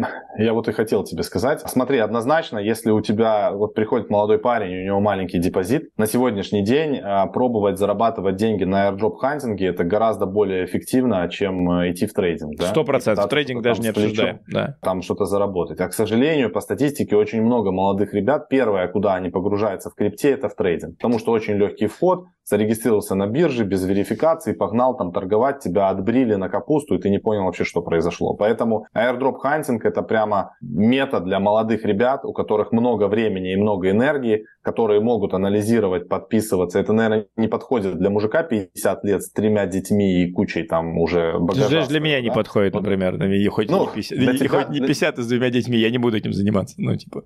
Ты, ты, ты другая ЦА, это второе, что я Второе, хотел сказать. Да. Да, это вот для молодых это подходит круто, и ты, грубо говоря, тут с тысячи баксов можешь раскачать свой депозит до 100 тысяч долларов и начать уже индексно инвестировать, и потом сделать из этого миллион, два, пять, десять, и тогда запускать свои стартапы. Звучит очень, давай все-таки к жизни вернемся. Все-таки с тысячи долларов какие могут быть ожидания по доходу в дропхантинге? 100 тысяч звучит как-то безумно. Мне это не безумно звучит. То есть может это быть, типа, может быть, ну то есть какая-то вероятность? Life-changing. А, ну то есть все, то есть типа вероятность есть, круто, окей. Есть, сто процентов. Okay. А вторая штука, если рассматривать это как бизнес для крутых стартаперов, то есть мы, делая airdrop Hunter Bot, мы не смотрим там на те airdropы, которые мы потенциально получим. Мы их получим. А вот именно рассматривать airdrop как бизнес с точки зрения... Вот я, например, смотрю, у меня есть капитал, 100 тысяч долларов, например. Я хочу такой, типа, офигенно хайпово, вот что-то погуглил, посмотрел, хочу влететь в дропхантинг. Вот так это стоит рассматривать как проект? Не, не, не вашу модель, не сервисную, а именно инвестиционную. Если ты занимаешься в целом как бы криптой, у тебя там депозит 100 тысяч долларов, ты смело можешь взять 10% этого депозита и запустить это все на тесты airdrop hunting bot. Как запускать предпринимателю? 10 тысяч долларов, у меня куча аудитории, у которой есть 10 тысяч долларов, например. Может, вдруг по шагам системно? Э, Можно я скажу два, два варианта? Давай. Первое прийти смотри, к вам, можно, это можно... мы сейчас обсудим. Не, не, ну, да, ну я скажу сначала от, от сложного, да, Давай. Как что сейчас всех напугаю, а да. потом уже скажу, как говорится, solution. Да. А, то есть и solution не только наш есть, ну, а, опять же, да, то есть мы тут как бы угу. просто рассказываем, что сейчас есть и где не а, въебаться, как говорится. Смотрите, то есть в любом случае польза у человека будет, да, а мы ему не, не продаем что-то, а мы просто делимся опытом. Значит, смотри, первое решение, мы сейчас говорим легко, поверхностно, все да, на лайте, да, да, да. но по факту, если там перечислить только количество количество всяких э, приблуд софта, которое тебе будет нужно, подмена айпишников, специальные там э, браузеры, да, антидетект браузеры, там а- а как Торы, да, целая ферма адресов, то есть тебе нужно постоянно генерить там, работать с консолью, самому качать скрипты и настраивать их, то есть тебе нужно уметь работать с GitHub, со скриптами, туда-сюда, то есть э, все это хранить, опять же, безопасное хранение, да, то есть либо отдельный компьютер, леджеры, трезоры, совместимость там всех этих кошельков, отдельный аналитик, да, то есть ты можешь собрать микрокоманду, то есть ты даешь, допустим, деньги, ты умеешь это все админить, пемить и так далее. Но тебе как минимум нужен аналитик, который будет каждый день анализировать все эти проекты, все изучать, разбирать их таки, токеномику, вообще смотреть, есть токен, нет, делать прогнозы, насколько вот это эффективно, насколько оно нам подходит. Потом чувак, э, который э, all-in-one, да, э, может писать скрипты на питоне, там, на, на, на Яве, на всем, потому что там комбинация. Там и Java работает, потому что надо и с браузерами работать, и там и нужны питоны, там нужны, короче, работать, понимать solidity и блокчейны, как Продано. это все туда интегрировать. Да, то есть у тебя, получается, нужен прогер, причем либо вообще чувак сумасшедший, который все сам умеет, либо три прогера, да, отдельно по питону, отдельно по Яве, отдельно веб-тришник, э, возможно, какой-то еще чувак, который все это соберет, будет интегрировать, да, распедаливать, какой-то админ, и еще тебе под это все нужны серверные мощности, мы забыли. То есть тебе еще нужно оплатить Amazon или какой-то Hetzner или еще что-то, где ты будешь разворачивать эти ноды, где ты будешь все эти скрипты крутить, вертеть, где ты будешь поднимать эти все окна браузеры. То есть это вот, это целый отдельный бизнес, вот как ты с прилами занимаешься, да, тут сделали, тут загрузили, тут поменяли, тут дизайн, тут напилили, тут, тут, тут, тут. То есть стоит ли сейчас, вот ты сейчас тебе скажешь, стоит ли мне сейчас у меня есть 100 тысяч, залететь в прилы. И ты сейчас такой же дашь. Я тебе то же самое отвечу. Это нереально. Вот да, я да. сейчас про это пилю контент, это нереально. То есть да. все, кто зарабатывает бабки сейчас на прилах, это люди 3, 5, 7 лет опыта с э,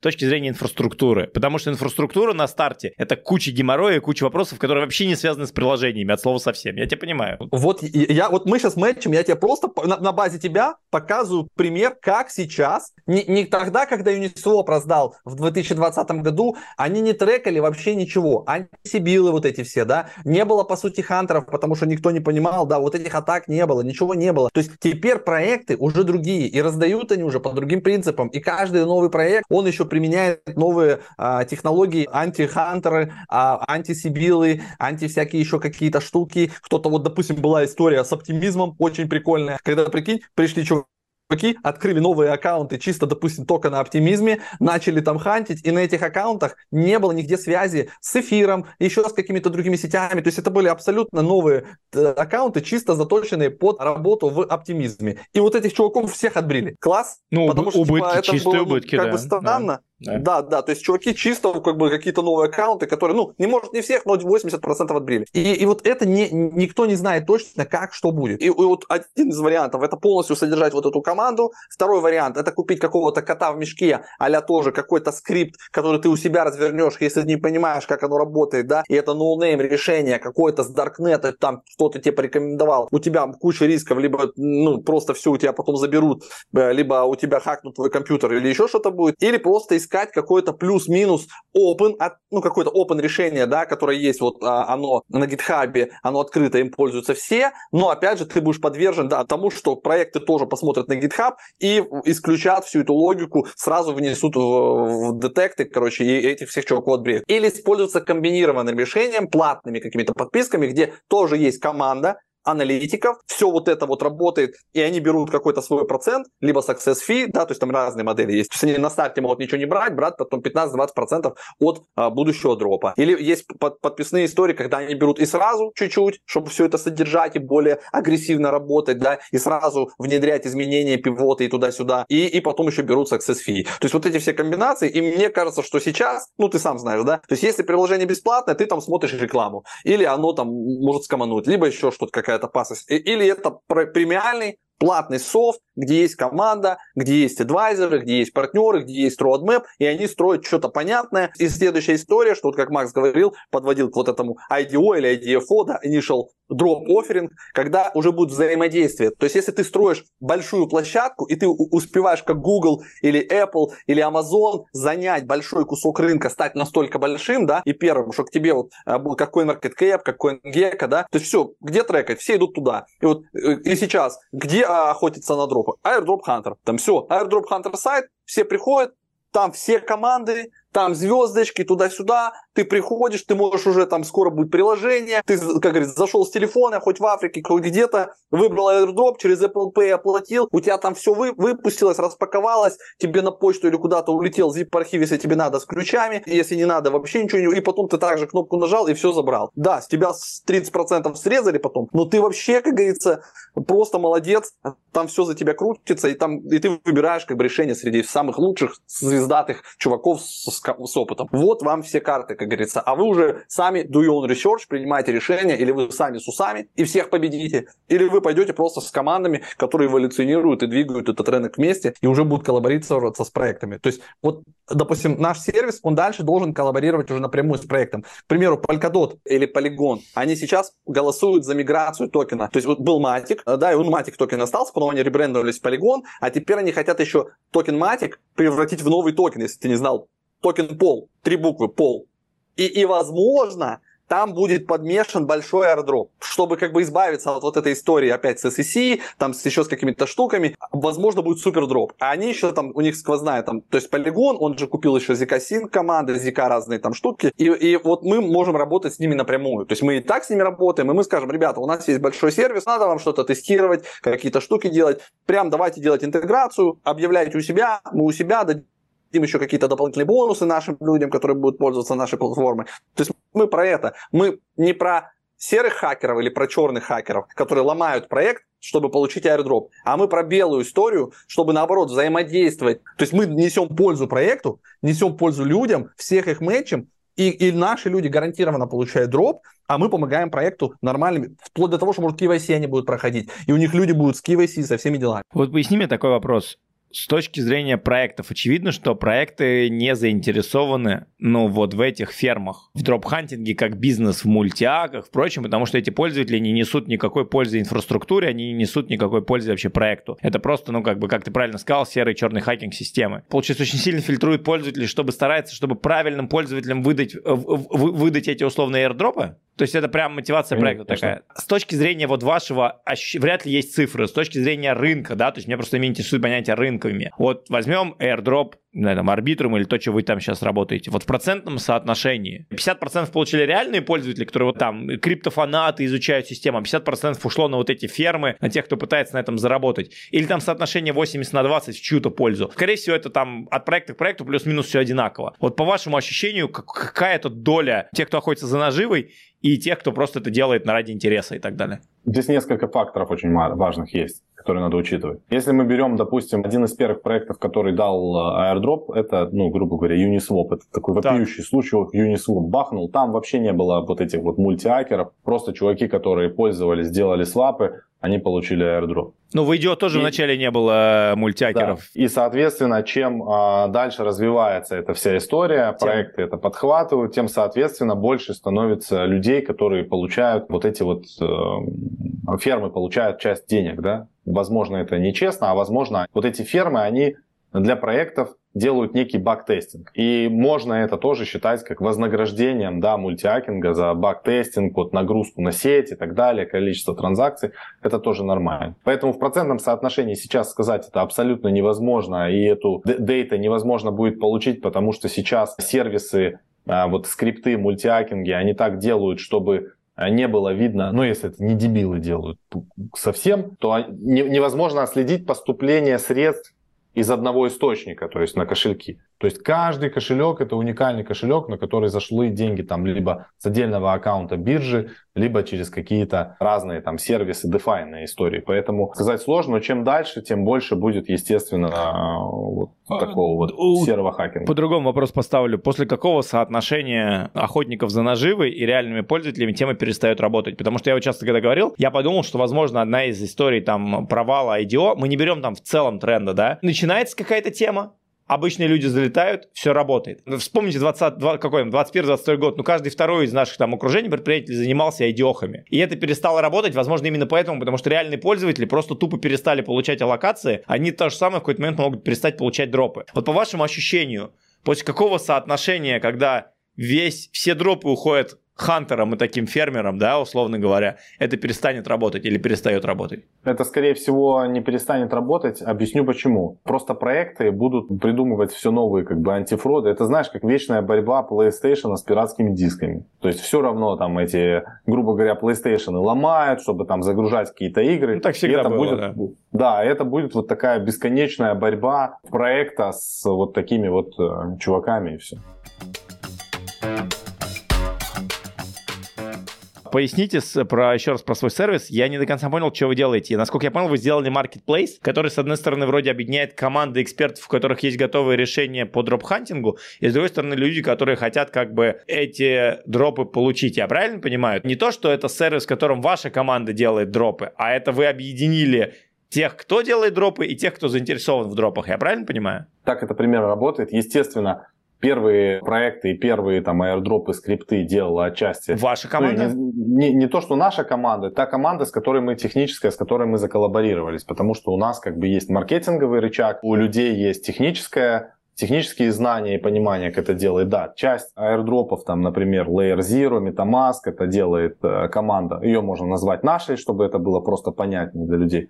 А вообще у нас вот на, на платформе есть такая штука Submit Your Script. То есть, грубо говоря, висит там веном, к примеру, да, и мы хотим сделать скрипт под веном, но наша команда еще не начала делать или не приступила. И техническая команда сторонняя может прийти по определенным параметрам, которые предоставляют наши технические специалисты, предоставить скрипт, он пройдет аудит и будет загружен. То есть это такой marketplace скриптов. И потом, грубо говоря, там по тому же MetaMask может быть несколько скриптов.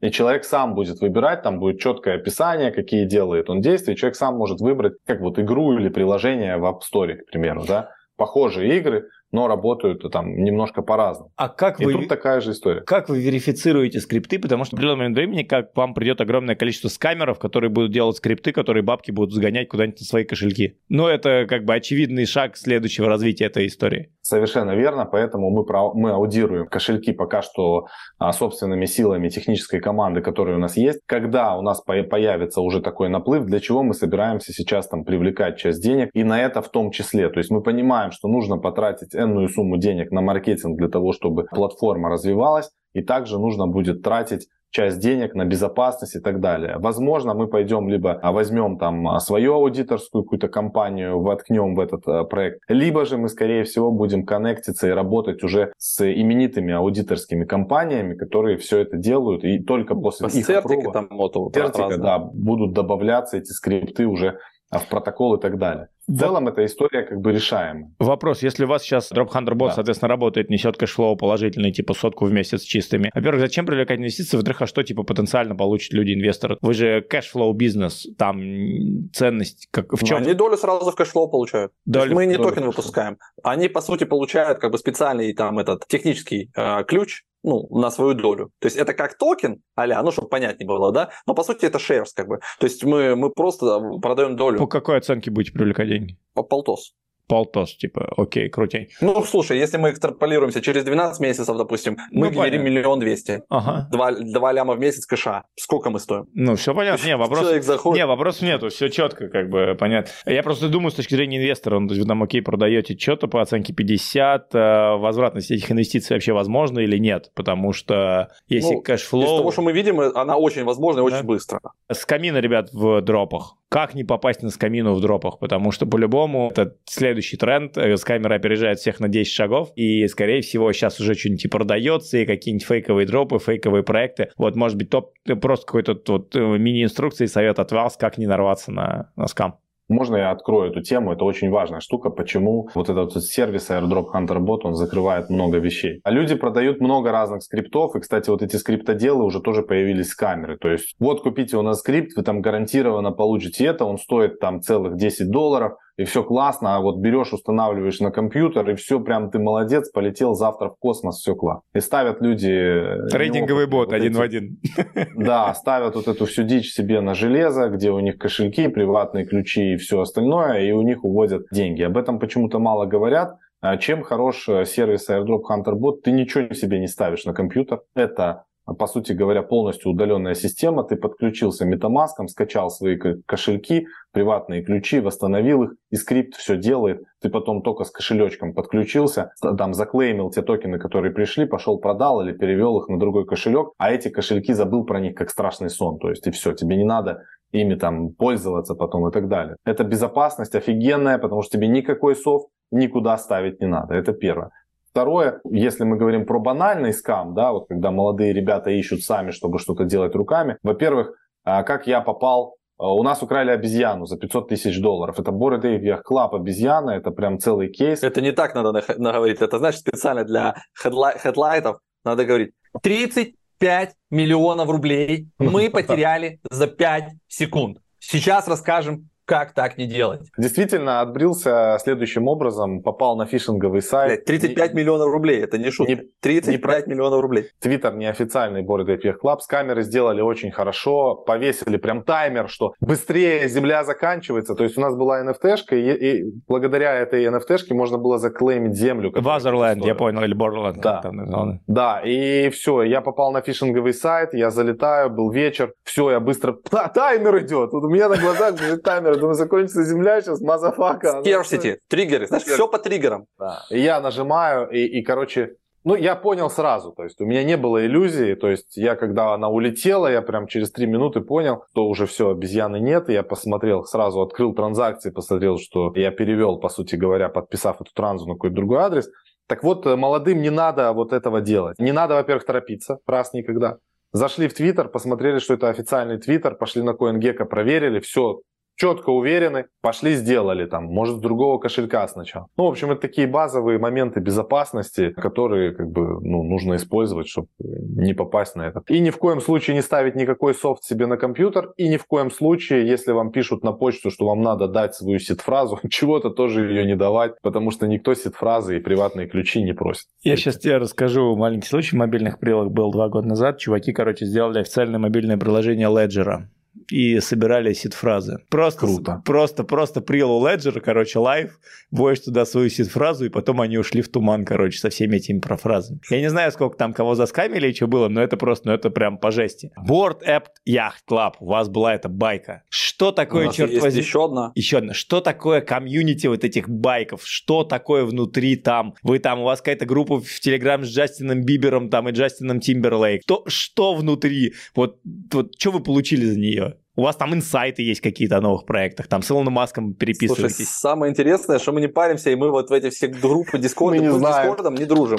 Мы туда даже не заходили. То есть мы просто купили ее, чтобы мы заклеймили. Ну, на самом деле, то есть, ну да, ее у нас отбрили, но до этого мы еще получили на нее дроп на одну 10 тысяч вот этих монет Ape, и на вторую еще 2 или 4 тысячи. И мы вообще как ниндзя, ну, понимая уже конъюнктуру, так говорится, пока все на хайпе, мы получили эти монеты и сразу в стакан по 20 чем-то долларов. Сейчас Ape торгуется по 1,8, если я не ошибаюсь, в 10 раз дешевле. И потом мы еще их откупили, то есть мы их продали по 20, потом они ушатались в половину, мы часть откупили, вернули и отправили, появился стейкинг. Отправили на стейкинг, и оно потом чуть-чуть разогналось. У нас на ТикТоке видео про Ape набрало миллион просмотров. Когда я, мы Из записали 1,7 видео, на всем канале. Как, да, как получать 100 долларов раз в три дня. Тоже headline. Как получать 100 долларов раз в три дня. Но сейчас это уже не работает, работало раньше. Вот, это можно было стейкать Ape.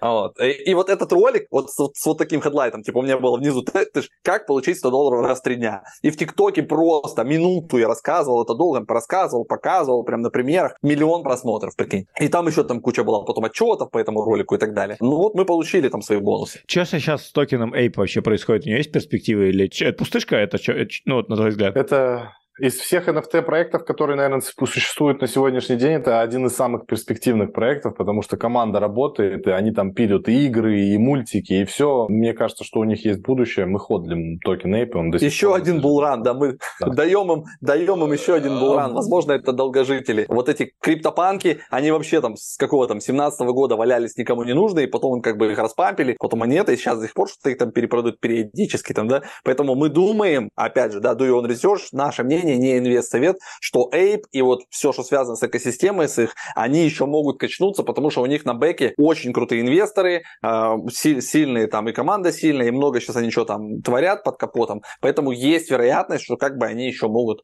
а, пульнуть. Но это не точно. Но это 1% от портфеля, чтобы вы понимали, ребята. Все, что мы говорим, это до 1% от нашего портфеля в этих эйпах у нас. Что вы Байк. думаете на тему вообще байка, байка и других вот NFT-шек, условно, криптопанки и байки? Сейчас все-таки цены там сильно снизились от хайпа в 20 раз. Вообще вы рассматриваете какие-то потенциальные инвестиции сюда или нет? Или это типа уже все, условно, сбитый летчик? Нет, это не сбитый летчик, а топовые коллекции, которые действительно имеют вес, а их можно там зайти на OpenSea и посмотреть топовые коллекции, которые подешевели. Точно так же, как с откупкой рынка, биткоина, там, эфира и так далее, на таких просадках можно брать там часть депозита и оставлять там что-то, откупать. И вот в такие моменты можно как раз-таки выцепить какие-то там топовые байки, супер редкие, там, с какими-то редкими атрибутами, их тоже выкупить. Потерять ты уже сильно много не потеряешь, потому что оно ушаталось, грубо говоря, там на 98%, да, а потенциал того, что можно заработать на этом там 10-15 иксов, он есть. В конце концов, вот у меня, ты, ты видел, что у меня вот там в квартире много вот таких вот всяких да, штук, там вот э, Томов и Джерри, и я отношусь к этим всем штукам, а, к NFT-шкам, как к объектам искусства, арту. И у меня вот есть несколько картинок. Алек Монополи, такой есть э, художник, ты, может быть, знаешь, он э, рисует в виде монополии человечков. И он выпустил там первый дроп там своих NFT-шек, и я купил три или четыре картины. Они у меня есть в виде NFT на кошельке, я их распечатал на полотно дома и развесил. Я теперь могу официально говорить, что у меня картины Алека Монополи висят дома. Ну ты кайфуешь, это, это, это прикольно. эта штука. Да. Да. У вас хороший кэшфлоу криптовый, реклама, там, airdrop hunter, там, еще всякие ваши там маркетинг, консультации, что только нету. Сами куда деньги инвестируете? По поводу инвестиций денег. Кто-то там часть откупаем какую-то недвижимость, да, там в разных местах. Ну, кому то есть разносите нравится. немножко, раз, а, разносите Конечно. немножко от крипты. Не все, короче, не все в крипту обратно. Я хочу сказать, если откинуть недвижимость, недвижимость это большой кусок, а взять там типа тот же кэш или еще там какие-то деньги, то ну, 90% денег крипте. В крипте в, в токенах или в стейблах? Во всяком разном. Во всяком разном. Ну, там 90%, да. Недвижимость не берем, это отдельная история. И машины не берем. Это машины, это у меня такая, ну, хобби, мне нравится, разные я покупаю все. А так... Не, ну, да. ну у нас портфель там классический, ну, то, что мы вот говорили. То есть mm-hmm. у нас такой, это биток, эфир, там стейблы, опять же, ну, то есть такие мы считаем, типа, tier-1 проекты, знаешь, вот mm-hmm. blue chip.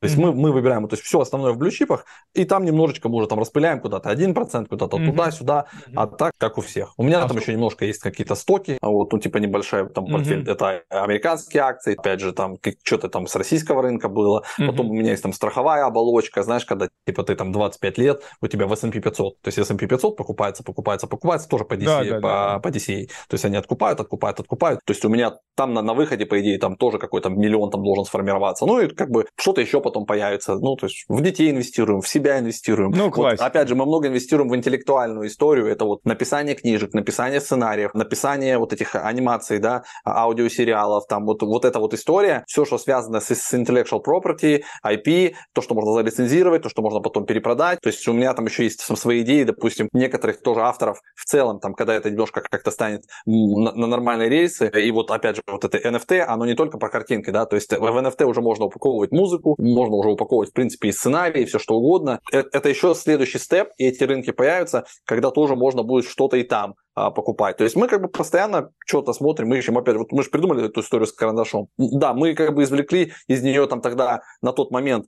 там, 50 тысяч, то есть, грубо говоря, к примеру, 1 к 50 мы сделали. Но если бы ее еще доупаковать в следующую итерацию, какую-то, да, а образовались бы какие-то дополнительные IP, какая-то там еще история вокруг этого, мы бы могли уже сделать там, следующий степ, там, да, уже бы там не 50, а 500 или 5 миллионов. И вот у нас вот эти новые проекты, которые мы сейчас в том числе через креативное агентство пропускаем, это уже проекты на миллионы, на десятки миллионов, на сотни миллионов, потому что они уже на весь мир, они уже как бы там с большими историями, с коллаборациями, то есть мы как бы каждый раз идем выше, выше, выше. Ну, мы еще инвестируем в свои стартапы и в команду, надо не забывать, потому что в обучение мы много вкладываем. Мы сейчас пошли к Гребенюку обучаться реальный отдел продаж, мы туда потратили там 12 или 13 тысяч долларов на, на тот момент по курсу это только на обучение. То есть мы сами обучаемся, мы обучаем команду, много мы инвестируем еще, и мы считаем, что действительно наши продукты как Слава сказал, э, собственно, интеллектуальная собственность и продукты, проекты, которые мы раскачиваем, это тот фундамент, который поможет, во-первых, нам потом выйти из операционки и быть как фаундерами, построить команды обученных специалистов, которые лучше, чем мы со Славой. Потому что у нас вот честное слово, вот все зрители, которые нас смотрят, у нас со Славой нет семи пядей во лбу. Мы не какие-то суперумные чуваки. Мы обычные два гопника. Я общался с пацанами на районе с пивом, бегали точно так же, как и все. Слава в армии служил, там ходил, там не было особо стартаперов и каких-то крутых чуваков, там, которые нас могли там провести за ручку, или богатых пап, которые нам дали там Rolls-Royce, идите, ребята, занимать. Сами вот потихонечку делали, делали и пришли к тому, что лучше всего продвигать свои продукты, нежели а, продукты сторонние. Сто процентов. Это вот я даже, знаешь, с точки зрения там рекламы и прочего, это понял. Но я вам такой вопрос. А вам сколько лет? Мне 33 будет, вот, а Славе 40, он чуть-чуть постарше. Мне в этом году уже 40 исполнилось. Макс, если бы ты себя встретил сейчас на ровно одну минуту, и тебе 23 года, ты стоишь напротив, что ты себе сказал? Блин, сказал бы, чувак, покупай биток на всю котлету в 2010 году. Слав, ты встретил себя в 18 лет. У тебя одна минута, что ты себе скажешь? Слушай, ну 18 лет еще биткоина не было, да? То я, я бы точно сказал, что, во-первых, не сомневайся во всех своих идеях, а, то есть всегда топи, как бы никого не слушай, потому что как бы мало тебе что могут там а, рассказать, ты надо всегда качать свое. И второе, с, строй и, и пытайся ворваться в то комьюнити, которое, ну, как бы а, выше тебя в данный момент. Это, знаешь, вот это про окружение, это стопудово правда. Вот и, и это из разных источников могли слышать. То есть, если ты дружишь с десятью слесарями, то скорее, максимум, что ты можешь стать самым охеренным слесарем, да? А если ты будешь дружить с десятью топовыми инвесторами, типа Оскара Хартмана, у которой там win rate по единорогам, там все в шоке вообще во всем мире, да? С Андриссеном Хоровицем там и так далее. Ну, то есть, вот такими типами, с Илоном Маском, то вероятность того, что ты будешь инвестором, да, пускай не самым крутым, но она стремится там типа к 100%. Поэтому всегда ищите комьюнити. Вот вам интересно сейчас крипта, еще что-то. Найдите свое комьюнити, которое тоже уже давно в крипте. Они там профи, да, они там уже знают больше вас. На последние бабки, грубо говоря, врывайтесь. У меня нет бабок, я готов модерировать. Я готов рисовать вам дизайн. То есть, кто ищет, тот всегда найдет. Мы не всегда как бы, да, про бабки. То есть, если к нам придет молодой чувак с горящими глазами, который действительно будет готов там 18 часов в день, вот как я помню себя 5 лет назад, или Макс себя, да, помню там 5 лет назад, когда мы только это начинали, мы и сейчас, в принципе, когда нам пишут письмо или телеграм, у нас типа тайминг на ответ, короче, в рабочее время, если мы не спим, минута. Минута, две, ну, пять максимум, если там что-то, ну, что случилось, да. То есть мы всегда в материале, мы всегда отвечаем, мы всегда включаемся. Как бы если при, придет чувак с горящими глазами, который готов отдавать свое время, вникать, быть супер полезным, который хочет стать частью команды, мы его пустим всегда в это комьюнити. У нас есть там такие прецеденты, когда чуваки приходят или редактором к нам, или еще что-то. И так можно попасть в любой проект, особенно если ты знаешь английский, ты готов быть бездевом, или ты там находишься в Дубае, или ты там где-то в Бангкоке, или еще где-то. То есть всегда просто пишите, будьте полезным, не просто привет, и ждешь, пока тебе ответят. Это самый дебильный вариант, как можно связаться с кем-то, особенно когда у, у меня, допустим, 10 тысяч там глазиков в Телеграме, да? Привет, блядь. Ну все, блядь, пиздец. Это знаешь, как ты этому Таносу написал, блядь, щелчок бесконечность, блядь. Привет, нахуй. Все, блядь. Просто где-то в Телеграме у Дурова ты засрал сервер, блядь. И на еще один привет, блядь. Вот никогда так не пишите. Пишите сразу все, что вы хотите, четко по делу, чтобы человек видел, что вы, во-первых, сформировать мысль можете. Что как бы тут, тут, тут. Если вдруг я увижу, я не, не связи, и я тебе отвечу, привет, блядь. И еще давай. 10 лет. Увидимся через месяц. Будем с тобой встречаться. Слав, если Поэтому бы не, ты еще сказал 18 не, лет, не пиши привет, да? не дослушал. Ты бы сказал, да, да, да, мужчина, мужчина, проходите мимо, пожалуйста. Я уже постарел. Прикинь, если бы я это все начал рассказывать, да-да-да, я, я бы уже постарел. У меня вот так же, как сейчас, выпали волосы. Последнее, хотел дать максимум пользы. От себя, ребята, мне задавали на самом деле этот вопрос. Э, следите за своим здоровьем, особенно молодые, вот прям с молоду. Это самое главное. Я вот сейчас объясню. У меня были ситуации в жизни, и я вам скажу так, что если что-то не так со здоровьем, вот это вот все, там, мансы, деньги, Все бизнес, отметает вообще сразу. Это все вообще не нужно становится. От слова совсем, чтобы вы понимали. Поэтому, ребята, ваше здоровье, вы не машина, вам нельзя там турбину поменять э, и поехать дальше, поэтому с самого молодого возраста правильное питание, никаких вредных привычек, находите интересы, адреналин в чем-то прекрасном, интересном, красивом, там в самореализации, там в рельефном теле и то без перегибов. Просто живите качественную жизнь, это самое главное. Да, а догонку еще вам. Будьте более открытыми и позитивными. То есть, если вы мыслите все-таки больше в позитив, более в открытость, то есть не надо, не считайте себя самым умным. Вы стопудово не знаете все на свете. Если вам кто-то сказали, пойди почитай, разберись. Не, не, никогда не перечеркивай крест, да. То есть надо, да. как говорится, все пробовать, все смотреть. Пишите обязательно, ребят, в комментариях какие-то вопросы к ребятам, может быть, что-то есть. Мне кажется, что у ребят такая широкая экспертиза, что можно таких эфиров делать и таких подкастов делать несколько и разбирать все новые и новые темы. Но, ребята, вам спасибо, что собрались. Мы закончили. Занимайтесь тем, что вы любите, потому что то, что можете сделать вы, не сделает никто.